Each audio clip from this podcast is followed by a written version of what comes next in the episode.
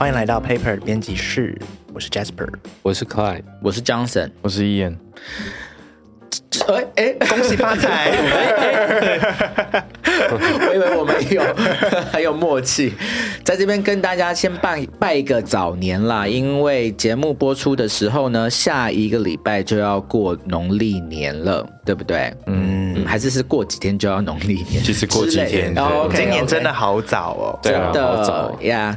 先祝大家兔年发大财。宏图大展。我也要说兔年行大运，太老太老派了我。现在觉得发大财比较重要。对，那因为这样子，我们就当做是一个快要过年特别节目的这方式来做一集好了啦。那过年的时候一定要做的事情，比如说喝酒，这么快切入 正题也对打牌喝酒所以我们今天要聊酒，对对。然后还有很重要的是，比如说要拜拜，对不对？嗯。然后还要送礼，还要送礼，对不对？这几个事情就非常的重要嘛。所以今天有一个东西，就是集这三件事于一身的哦一款威士忌。我们今天就要 有这种东这个西威士忌。有这种东西天，哪，我是不是又像在卖药了？对 有这么好康的东西，三个都有。对啊，我还是提前先破梗了。我们今天要介绍的这一款威士忌呢，是士高利达跟嘉义新港奉天宫联名的威士忌哦。嘉义新港奉天宫拜的是妈祖，嗯，所以这一款是跟妈祖联名的威士忌，感觉就非常的酷。对，就是快的表示妈祖说可以的这是一威士忌。款妈祖说可以的威士忌。而且我们那个时候看到这一个新闻的时候，我们就在想说啊，要做这样子的事情的时候，你其实都要问一下妈祖、啊，当然要问啊。怎么问？你就是要那个把杯啊，所以还有这个三醒杯的一个妈祖点头的意思，所以妈祖说可以跟斯高利达联名，哦没问题。可以。等一下，这件事情是真的吗？还是我们在造谣？我们我们自己在想，对啊，我们我们没有去 check，就是定啊，对对对，任何跟公庙相关的决定都要请示神。对都要请示 OK，神要冠上妈祖的名字，就要先问过他。对啊，就问说，哎，可以吗？可以联名吗？这样子。OK，我这样子提前那个爆那么多梗，这样不晓得好不好？因为我觉得实在太酷了，因为它的礼盒还有过香炉，对对，所以真的保平安啊，保平安。但今天就是只是因为这个事情蛮酷的，跟大家分享跟聊一聊，并不是有卖货的目的在哦，所以大家就是轻松听，因为我们就是今天要跟大家聊的事情是一个什么呢？Ian，就是要聊调和威士忌。竟然是要聊别的，对，因为好好不相关哦。哎、不要这样说，不要这样说，因为因为斯高利达他们家就是以调和威士忌著称的。哦，所以在一百集的时候，我们聊了波摩威士忌嘛。波摩威士忌它是单一麦芽威士忌，嗯，然后记得那个时候在节目上就有简单提到说，哎，以后有机会的话，一定要好好来介绍一下到底苏格兰威士忌有哪些种类。哦，因为我们常常去，不管是酒吧或者是去买酒的时候，哎，你会听到很多名词啊，嗯，比如说什么单一麦芽威士忌啊、调和威士忌，然后好像还有什么谷物威士忌这样，哦，对，对不对？就是你会听到各种类型的威士忌，好多名字，好多名字记不起来。真的。然后台湾人又这么爱喝威士忌，然后你经常都可以看得到这些东西，所以就想说，哎，那今天正好过年前，大家一边喝一点小酒。那一边来认识一下，就是苏格兰威士忌的种类，然后最后再跟大家来介绍一下今天这支是高利达的威士忌的风味以及这个礼盒的特色，这样子。嗯，你知道这些知识，你过年的时候就可以跟你的亲戚朋友们在那边瞪。对，说哦，你哦，这一个你今天带的是哦单一麦芽哦，哦，这个也不怎么样嘛。我说我带的比较好吧。亲戚之间的较量，对，比比品味，比价格这样子，对对对。听众朋友，我们其实就是在录节目的当下，我们当然是继续的喝这一瓶威士忌啊。所以我等一下有一些出格的言论，就大家见谅。每次最喜欢录那个喝酒的那个单元了。OK，好，所以苏格兰威士忌它到底有几个种类呢？它其实就是五种而已，嗯有没有比想象中的少？嗯对，那它基本上就是几个词汇的排列组合，然后总共就排列出五个，嗯，五种威士忌。那我先把这五个念出来，让大家有个概念，然后先体会一下它的那个分类的方式。好，第一个就是单一麦芽，再来是单一谷物，嗯再来是调和麦芽，嗯，第四个是调和谷物，嗯，最后一个是调和。哦，是不是听起来有几个元素的排列组合，就是单一，然后再来是调和，嗯哼，再来就是麦芽，再来就是谷物，就是这四样东西就是这样打散，就是重组这样。没错，基本上苏格兰威士忌就是围绕这几个东西，嗯，它去进行分类的。今天就借这个机会，我们来理解一下，就是各个这些威士忌它到底分别是什么，然后它有什么样的特色，这样子。啊，所以只有苏格兰威士忌这样分吗？还是呃，基本上这个东西苏格兰有比较细致的分别，比如说它在使用的麦芽以及什么谷物，它一定要在某个产区待多少多久的时间。对，但是基本上这个的分类它都可以通用于全世界，嗯，所有的威士忌。对，所有的威士忌都可以用这样的方都式会在这五类里面，没有其他的？没有其他的。OK OK 好，好，第一个要来介绍的种类其实就是单一麦芽威士忌，它的英文名字叫 Single Malt Whisky。嗯，这个种类的威士忌在台湾这几年应该蛮常见的，因为我们前进在第一百集在介绍波摩跟 Austin Martin 联名系列的威士忌的时候有提到，嗯，台湾是全世界第三大威士忌进口国。哦，而且其中的威士忌品相又以单一麦芽为主，嗯。就台湾人非常爱喝单一麦芽，嗯，这个品相，OK，那就喝到了全世界第三名这样子。对，你要想这个量其实很疯狂，因为虽然有两千多万人，但是跟全世界这个比例对啊，其实是相当惊人的。啊，那我们先回到单一麦芽这个名字身上好了，好。就是究竟什么是单一麦芽威士忌？如果你就字面上来看的话，你可能会顺着一起解读过去，就是你会想说，哎，是不是使用单一种麦芽来酿酒来制作成的威士忌？不是吗？不是这样子的，就是单一跟麦芽这两个字，其实你要分开来看。那单一是指单一间蒸馏厂，然后麦芽指的是它使用的原料是麦芽。哦，OK，对，在苏格兰呃威士忌，它还有一个比较严谨的定义来形容单单一麦芽威士忌，这边跟大家分享一下。嗯，它这边定义大概是讲说，完全由同一家蒸馏厂所制造，并且呢，在自家的仓库设施里面存放超过三年以上的威士忌，这叫做苏格兰威士忌。嗯，对，所以不够三年就不不配叫做苏格兰没错，威士忌。这就是提到重点，就是苏格兰威士忌它有一些美美嘎嘎，嗯，就是包含在同一个仓库里面必须要放超过三年这件事情，都是被需要斤斤计较，蛮严格的耶。对，蛮严格的。但是呢，呃，这就可能会好奇说，哎，那你单一间酒厂，但是是也是用麦芽的，但是是不同批的，这样子可不可以也被称作为单一麦芽威士忌这件事情呢？因为基本上它并没有限制，就是说，哎，你同一个瓶子里面那个威士忌啊，它全部都要来自同一个橡木桶，所以是可以的。嗯，所以酒厂它会有那种调酒师嘛，所以他就会根据自己调配的需要，他就会拿自己家里不同的橡木桶里面的酒，嗯，甚至是不同装桶年份的酒来混合调制再来销售。对，但所以单一麦芽它强调的是是同一间蒸馏厂，这个单一是指蒸馏厂，就是这一间的。比如说，呃，就上一集讲，比如说就薄膜好了，嗯，就是薄膜酒厂的这间蒸馏厂，然后它使用的原料是麦芽所制成的威士忌，这样子。哦，对，我可不可以打岔一下？因为我真的好多好多疑问在伊人讲的过程中，可是他刚才就是非常的严格规定，我们都不能提问！对，因为因为 今他有一个自己想要就是讲的一个 flow 先先让我说完。对，然后白羊座，白羊座。对，就先讲完，然后我们再来讨论。对对对，然后 Johnson 你问，没有啊，我不能问啊，你你继续，你继续啊。好，我们最后再来一起我，们就照你的规则来。好，就最后再一起那个，对，因为我觉得这样子可能会比较能够帮助大家理解。好，伊恩老师，请继续。好，继续不，敢当，不敢当。因为还有另外一个比较有趣的啦，就是说，除了这些蒸馏厂他们自己有在贩售自己的威士忌之外，他们其实也会提供这些原酒，就是这些威士忌酒液给独立的装瓶商。介绍完单一麦芽威士忌之后，我们接下来把前面这个单一换掉，变成调和麦芽威士忌。哦，好，叫 blended malt whisky 这样子。嗯那我觉得这样一换，因为前面大概有先了解说，诶，它这个是排列组合的意思，所以调和麦芽威士忌应该就比较好理解了。那调和麦芽威士忌，简单来说，它就是调和了不同酒厂的单一麦芽威士忌。嗯，它是比如说 A 酒厂跟 B 酒厂的单一麦芽威士忌，它把它放在一起调配而成的威士忌，就叫做调和麦芽威士忌。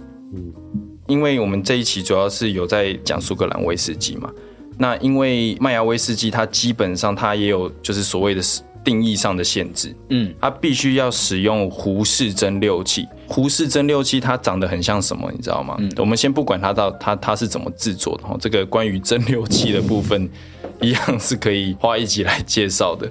它胡氏蒸馏器真的长得很像一个东西，就是《哈利波特》里面的分类猫。哦，你说的那个壶是那个茶壶的壶哦，对，水壶的壶，对，水壶的样子的蒸馏器。但它其实长的是那个帽子的形状，它就是中间有一个就是尖尖的往上的那个管子，铜管这样子。对，它长得很像分类帽，给大家有一个画面。很常在威士忌的广告里面会看到那个那个样子，那个没错对它就会有这种铜色的那个东西。对没错，就是 Jasper 讲的这个，这个就是胡氏蒸馏器。好有画面哦，然后，因为另外一种来酿制谷物威士忌，就是我们后面会讲到的，它通常是叫做连续式蒸馏器。那它有一个别名叫做柱式，柱是柱子的柱，嗯，所以你就想象是两根跟它足轮的这个铜制的这种管器是垂直往上的，嗯，那因为它是酿制不一样威士忌，所以它有不一样的蒸馏的方法，嗯，那你要被称之为麦芽威士忌。你一定只能使用胡氏蒸馏器，嗯，对，这是它比较严谨的地方了。对、对，即便哦，即便你今天是用纯麦的，就是百分之百麦芽去做，但如果你是用我们刚刚讲的这个注式蒸馏器，它也会算成谷物，不是麦芽。哈，那这个原因是什么？就是因为胡氏蒸馏器，它就是专门来酿制麦芽威士忌的这个东西，所以它但是我有什么原因吗？就是为什么他那么坚持一定要用胡氏，用注释就不，他就不是？因为这个跟他们那个最早工艺的使用的那个有关。我觉得，我觉得这就是一个传统，就跟啤酒，大家可能知道，巴伐利亚有一个啤酒的条约，就是说啤酒的原料就是那四种。所以其实如果我把一个它的原料就是都是单一麦芽的这个原料，嗯用注释蒸馏器嗯弄出来，那个酒的味道会不不一样。哦，会哦，哦因为它蒸馏器的里面的萃取酒液以及那个酒液跟蒸汽回流的方式不一样，嗯，哦所以因为这样子的回流的方式跟制作方式不一样，会导致风味的不同。那他认为这样的风味可能就跟用你用胡氏蒸馏器做出来的麦芽威士忌，即便你都是用麦芽，但会不一样。那他认为这个就不算是麦芽威士忌。哦所以他还是有一个风味上的坚持的一个对，我觉得他基本上是这样子，不是纯粹只是他就是要刁难 对，我觉得不是。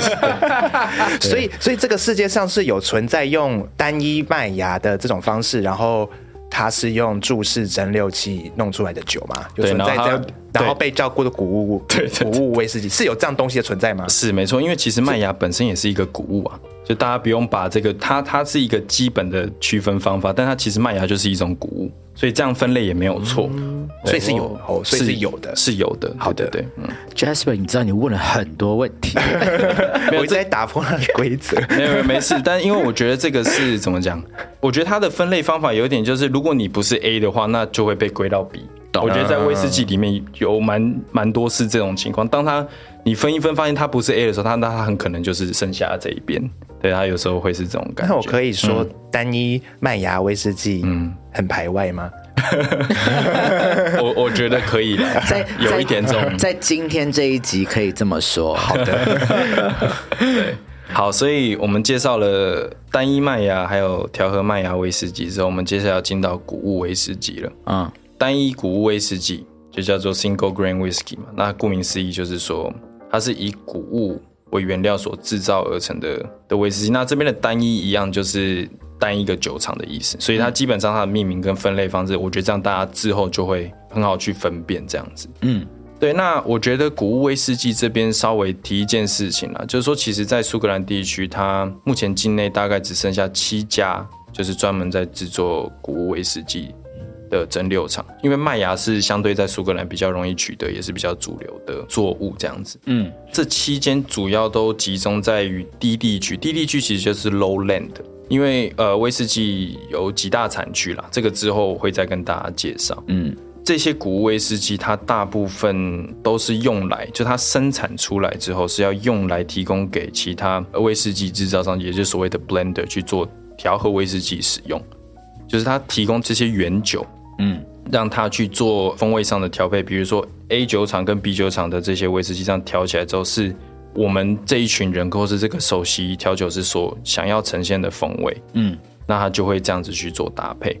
那最近啊，也开始有就是哎，这些谷物威士忌的酒厂，他们也开始把这些威士忌装瓶去做销售，懂？就有点像是你帮人家代工代酒，你也想要做自有品牌啦。这样子类比很好懂。对，就是你可以理解这种感觉。有对对对对。但是这种单一谷物威士忌还是比较少见了。嗯但是我这边我还是帮大家偷偷的，就是介绍一支酒就好。我们不是说今天不能介绍别的 酒？但是我真的觉得这支酒很经典，我觉得这个没有什么我们没有收钱，对，日本威士忌其实在台湾很红了，就整个亚洲地区，现在其实连全世界都很红。嗯。我曾经有一次带这支威士忌来办公室，嗯，它就叫芝多，我有喝到吗？有你有有。你们大家都有喝到。哦，他带来的第一支威士忌。就就是是芝多哦，芝多威士忌，它就是日本的单一谷物威士忌。嗯，对，那我记得那支酒喝起来它比较辛辣，嗯，但是很清爽。对，而且它的颜色蛮淡的，对，它是比较像是浅的涂色，它不是像一般威士忌常见的琥珀色那么深。嗯，这支芝多就是一个我觉得也算是不错入门的古威士忌，它其实不贵哦，它才一千五而已。嗯，就是你买一支，你可以在家里慢慢喝，辛辣但是清爽的木质感的威士忌。对，嗯。OK，好，所以介绍完单一谷物之后，我们快速进入到调和谷物威士忌，嗯也英文叫做 blended grain whiskey，嗯这是第四种喽。这个谷物它指的是什么？比如说玉米，比如说裸麦，也就是黑麦，然后或者是麦芽以外的，就是作物，其实小麦，对，就是各种只要是这种作物类的，基本上都是可以来酿酒的。那这些东西制作完之后，它就会变成蒸馏完就会变蒸馏酒嘛。嗯，那比如说，嗯，你蒸馏完的原酒，你加入杜松子之后，它就变清酒了。所以它它其实是一个烈酒宇宙，就是它是一个它是个白纸，就是谷物威士忌，它是它它其实就是弄出来之后，它其实都是蒸馏，都是一个无色无味。但是你会因为你后续加入的东西，它其实可以发展成就是我们后面嗯其他的酒款。OK 哦，所以像什么小米酒、高粱都是谷物嘛。应该要这样讲，就是他们用的原料都是谷物，嗯，但是因为小米酒它不是蒸馏酒，哦，它不是蒸馏酒，对，但高粱其实是蒸馏酒啊，高粱是哦对，它也是透明的，对好复杂哦。而且因为看 w 而且 whisky 有一个前提是它要放在橡木桶啊，嗯，对它所以他们不能叫做 whisky。对，但是因为其实 whisky 最早期的时候，在苏格兰它是统一有一个概称，就是某一种烈酒，就是某一种蒸馏酒，通通都叫 whisky。哦，对，它其实名称上也有这样的，它是后来慢慢区分跟其他的烈酒有做差别。对，想要问另外一个问题，不过算了。为什么不能问？快点问，快问趁现快问在快问趁现在问如果按照这样的话，我把高粱放在橡木桶里面酿的话，可以算是谷物 whisky 吗？可以，可是要放三年。对，放三年。哦，但是就就算谷它就算他放三年，也不是苏格兰威士忌啊，因为放三年是苏格兰威士忌的规则吧？还是威士忌这个东西就是要放三年？没有，这还牵扯到什么？它使用的原料是不是来自苏格兰？因为日本也有做威士忌，那日本做的威士忌它不一定要放三年，它没有这个规定。没有这个规定。哦哦好复杂。对，所以这是牵一发动全身。所以就是说我放在橡木桶里面的高粱就可以叫威士忌了，可是它不不能被叫苏格兰威士忌。它是可以做成 威士忌，对，它就会有橡木，就会有木桶的风味。就是如果苏格兰哪一天有种高粱，他做了这件事，那他就有高粱版的谷物威士忌，谷物威士忌。对对对。然后我觉得就也也快要受不了了。不会，我觉得我觉得这样很好，因为这个真的好细，这个也要就 这就是。凡凡夫俗子凡凡 凡夫俗子的一些问题啊，就是大家会有一些疑问，就老师就是麻烦请你 帮我们解释解释。真的哎，不会不会，大概前面这四种嘛，就是单一调和麦芽跟谷物，嗯，他们四个这个东西排列组合出来的，这个大家都了解。但是我们还有最后最后一个嘛，它就很简单，它就叫做调和威士忌，英文就叫做 blended whiskey 嘛。嗯，那这个其实也是全球呃卖最好、卖最多、也喝最多的的款的品相，嗯，就是调和威士忌。那它基本上很简单，它有就是延续我们前面讲的这个概念跟逻辑，就是它调和了一间以上的单一麦芽威士忌以及一间以上的单一谷物威士忌，哦，就等于说它是麦芽跟谷物都混啦。它这个限制是最少的，它就是他觉得这样搭起来好喝，他就混。嗯，对，那全世界这些比较热销的威士忌品牌里面，几乎前十名里面几乎清一色都是调和威士忌这样子。嗯，那么包含我们今天要来介绍的斯高利达，嗯，它的这一款十二年，然后以及跟这个嘉义新港丰天宫出的这个联名礼盒呢，它基本上它就是调和威士忌。那调和威士忌的这个优点是什么？我觉得它一开始不是被称作为优点，它其实比较像是一个特色？特色以及方法。嗯，什么方法呢？就是让更多人能够更容易的接近威士忌。为什么？因为我们之前有喝了一支单一麦芽的薄墨的威士忌嘛，你说上一集的时候对，我们在第一百集的时候喝的那个，，嗯，它是来自艾雷岛，所以它有泥煤味，然后它的风味在各个方面上面也会比较强烈一点。嗯，那当你酒精浓度高、味道又这么强烈的时候，它不见得能够很快的被更多人接受。哦，那调和威士忌的用途就是它把各个威士忌它们的优点以及特色结合起来。那调和威士忌它通常有一个比较大的特点，就是它的酒感都会比较温润，嗯，比较不会那么辣口，然后通常会带一点甜味。就是即便哦，我们这几年常常听他们单一麦芽、单一麦芽听这么多年哦，嗯，但是其实调和威士忌的市占率还是超过九成，就是它哇还是这么多哦它还是很大很大的一个比例，就是在全世界威士忌的销售里面，就是它还是很受到欢迎啦。嗯，对对对对。那我可以有先那个试调提问了，就是对于威士忌小白的 Jasper 来说，今天喝这个调和威士忌，你的接受度是多少？但是我没有喝上次那个，哦，对哦，他上次没有来。那马来西亚，那你觉得今天这次喝起来的感觉怎么样？你也不要管它是不是调和威士忌。它好像以我过往的少少的可怜的经验来说，就是好像没有那么的呛辣。就是没有那么的不好吞下，因为我以前喝比较常喝的场合，可能是在真的是都是在过年的时候，然后就是在大家团圆的桌上，然后大家就是会喝一点，然后我都会很快的想要赶快把那一口东西给吞下去，哦，就是我不想要让它在我的嘴里停留太久。对，那因为都蛮辣的。呛辣，嗯。嗯，然后这个我今天在喝这的这一支，我觉得好像没有给我那种想要赶快让它结束的那种感觉。嗯，好像可以慢慢喝，多多品尝一点的那对。就是我可以，我可以，我可以喝一口以上，就是嗯我不会讨厌它。嗯哦，那很好。对，这个是最高级的置入，然后 发自内是高利达，要心的不要付我钱？我 给你账号。发自内心的称赞，对。但我觉得这蛮重要的，因为我觉得所有人会排斥威士忌或其他烈酒，就是那个太辣了，嗯。它不是一个一开始可以马上可以接受或喜欢的事情，嗯，对，所以才会，我觉得后来调威士忌会流行，也是一个，这是一个主要的原因啦。它打破，它让这个东西的门槛再低了一些，然后风味也更多元又有特色，这样子。对，再来补充一个小的，算是呃小知识好了。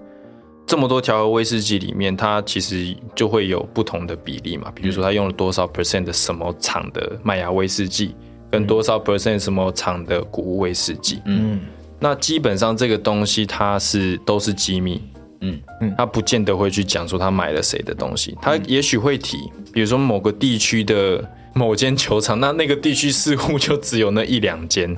那你然后你在喝的时候，你可能厉害的人，他风味上他就可以马上判断。这么厉害，对，因为这个地区上面的风味的特色跟那些一下对一对就知道了。那你喝得出来吗？我没有我没有到这么厉害，但是他讲的话，我可以知道那个酒大概是什么样的他喝。得出来，他现在就不在这了。对啊，我应该就会在其在品酒会上面做其他的事情。对 OK 除了是商业机密之外，它有一个基本的配方比例，但它其实算是浮动的，就是你要看负责的总调酒师或首席调酒师他的他的判断。嗯。那这个东西决策它基本上也不会对外公开。嗯，所以调和威士忌就是也是蛮它的神秘的点之一啦，就是它真的是很精细的这样一直反复测试测试，最后呈现给给消费者的酒这样子。那会不会有一个情况是说，就是他所使用的这个酒，嗯，它本身是很有声望的一个酒厂，嗯。然后它就会特别的 highlight 这件事情。行销术语，对啊，因为像举例像手表好了，对。就是手表，其实大家看那么多高级的手表的品牌，但是其实有一些品牌它里面的机芯并不是他们自己自家制造的没错，它可能会是一些本身有自己做机芯的的工作室出产的很厉害的机芯，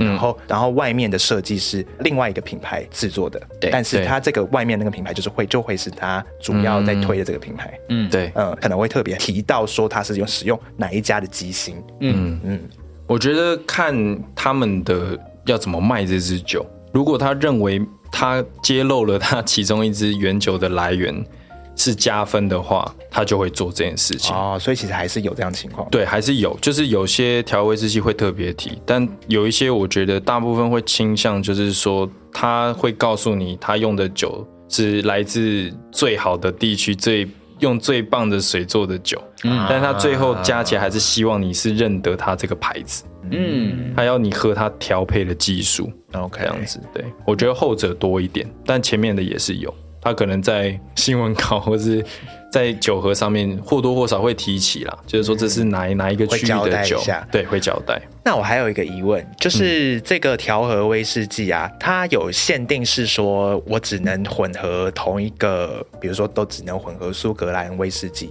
吗？还是说我可以混合苏格兰威士忌跟日本的威士忌，也可以叫做调和威士忌？基本上就是只要是一间酒厂以上就是可以啦，但哦我觉得很少跨区域的进行调和。我觉得，但是橡木桶会，因为橡木桶它的桶在每个地区有不一样的木桶嘛，所以它是在制作的在盛放的过程的时候，其实是会有时候会跨国的。对，但是很少听到会说，哎、我拿日本的跟跟苏格兰的这样混。这这，我觉得这几年有越来越多像这样子的尝试，但我觉得这好像还不是一个很常见的事情。哦，市面上还没有这样子的产品出现。，对，大部分好像还是集中在苏格兰地区啦。那美国威士忌、嗯日本的威士忌、印度、爱尔兰、加拿大自己的威士忌这样子。嗯对对对对。哦，原来如此，懂。对，最后帮大家 re recap 一下，就是嗯苏格兰威士忌到底有哪五种？第一个是单一麦芽威士忌，再来是调和麦芽威士忌，第三个是单一谷物威士忌，再来第四个是调和谷物威士忌，然后以及最后一个第五个是就是调和威士忌。那我们今天喝的是 调和威士忌，对，所以我们今天喝的斯高利达是是调和威士忌这样子。先先先简单讲一下这一次的这个斯呃斯高利达这个礼盒，它有三种，它有蓝、橘、金三个颜色。嗯那它每一支呃每一个颜色都是不同它们标志性的酒，比如说我们现场的这支是蓝色的礼盒，然后它里面放的是斯高利达的十二年。嗯那鲜橘色的礼盒里面放的是他们的金雪莉，那金色的那一个礼盒是放他们的金牌。今天就是主要是介绍斯高利达十二年给大家认识，但大家如果有兴趣，也可以都买来喝看看。金雪莉是就是放雪莉桶的嘛，对不对？对嗯金牌它是呃，它有自己调配的一个，哦，但是它有年份吗？没有，哦，它就是没有年份。嗯对对对金牌，OK，它的重点就不在年份，对在于学历。对，在于学历跟对其他的，嗯然后介绍完大概今天这个礼盒之后，还是来认识一下斯高利达这个这个品牌。对啊，这个很重要。对，因为嗯，我们在聊苏格兰威士忌的时候，通常都会赞叹于他们的年份，就是建厂的年份非常古老，动辄上百年。嗯，那斯高利达它它相对算是比较年轻。嗯，那我觉得它它是真的在调配威士忌上面，它抓到一个真的很接近最大公约数啦，就它走一个比较，就我觉得甜，有然后也偏清淡，有，那我觉得他就抓住这个点之后，就算是有被认可。他目前是属于南非一个很大很有名的酒业集团，叫做蒂士德。嗯它的英文就叫 distill，distill 就是蒸馏的意思。嗯它就是在被这些大集团并购之前呢，它就是有一支算是比较有名的酒。那这支酒一出来之后，算是打响了名气之后，瞬就马上被收购。就是我觉得威士忌它也是属于那种大型的资本跟酒厂，大家互相并来并去。你你可能今天喝了四五支酒，但它其实都是隶属同一个集团，其实跟时尚品牌有点像。嗯嗯，最后都是同一个家族在持有或是怎样常常也会有这样的事情。难怪我们要在这个节目里面也聊酒。对，然后呢，我们有稍微提到，就是说，哎，调和威士忌它会用不同地方的酒嘛，那刚好斯高利呢，它主要是用五个酒，五个五种不同的原酒，嗯，那它其实有特别提到的，大概就只有三个酒。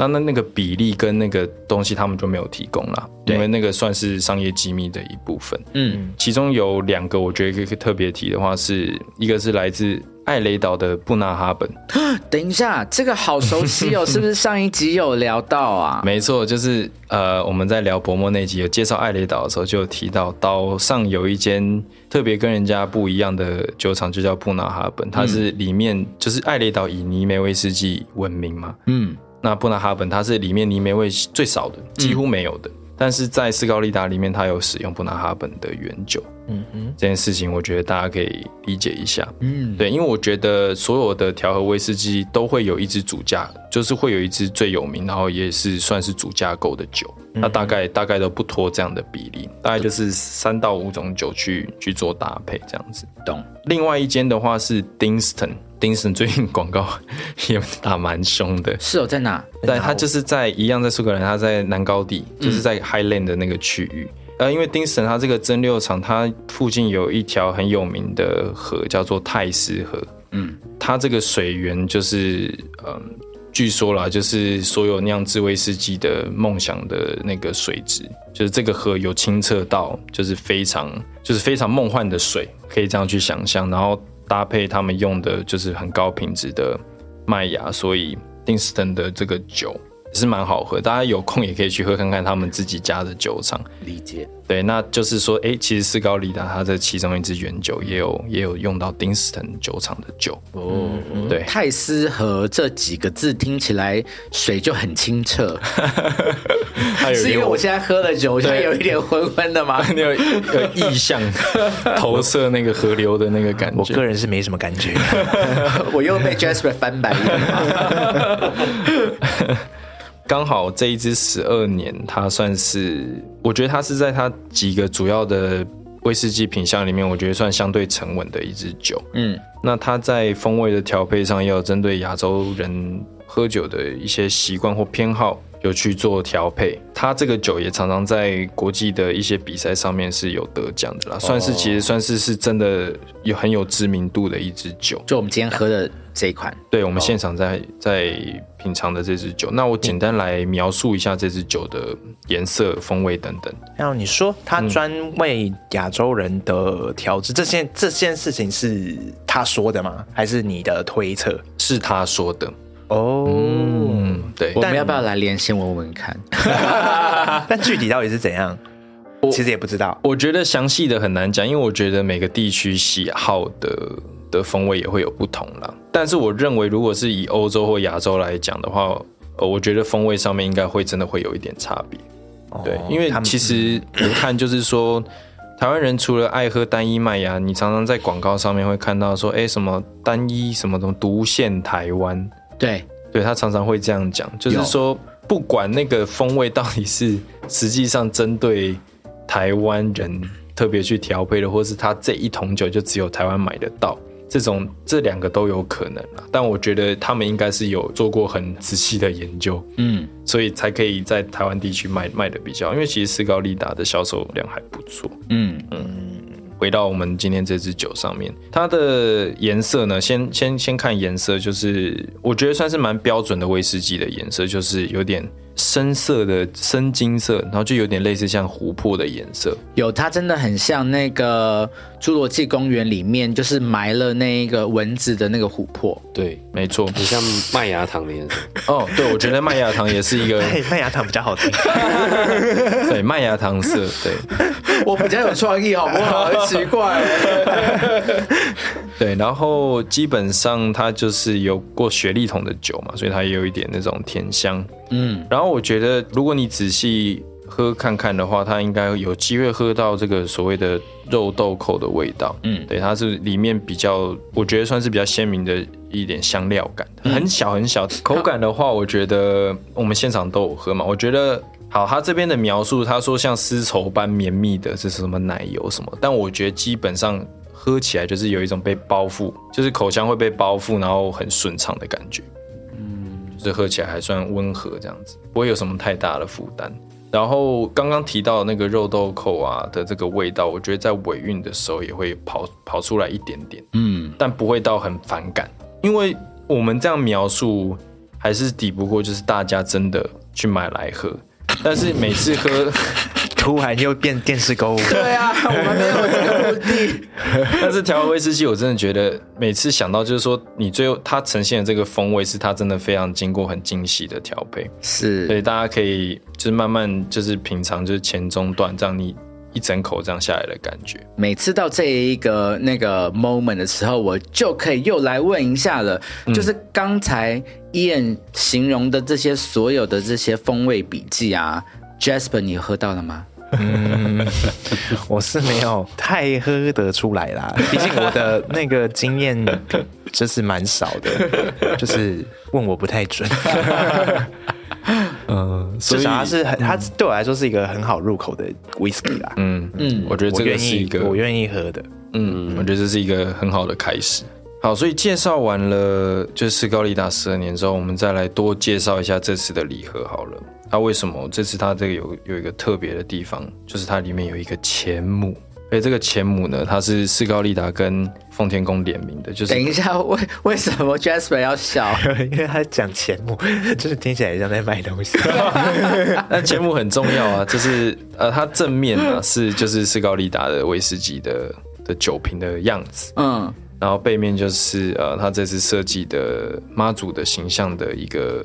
Logo 啊，那就是一个小小的前母这样子。那它基本上，它每一个前母，他们都有请人真的送到奉天宫去过炉，替大家祈福。嗯，那也就是有真的开台妈，因为其实嘉义呃的新港奉天宫是全台第一间妈祖庙。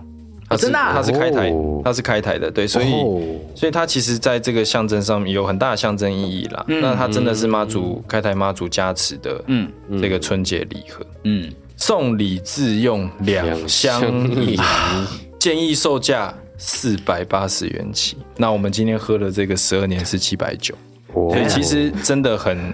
OK 了，你刚刚那个四百八十元是什么？在开是在开玩笑还是什么？我听不懂。还有四百八十元，就是它不是有三个礼盒嘛？他们其他另外两个有一个是四百八十元就有。哦，哪一个颜色是四百八？我有点忘记。金色，金色或橘色，反正不是蓝色。嗯嗯。那因为这个是十二年的嘛，所以它就稍微贵了一点，但其实也就七百九，而且里面还有。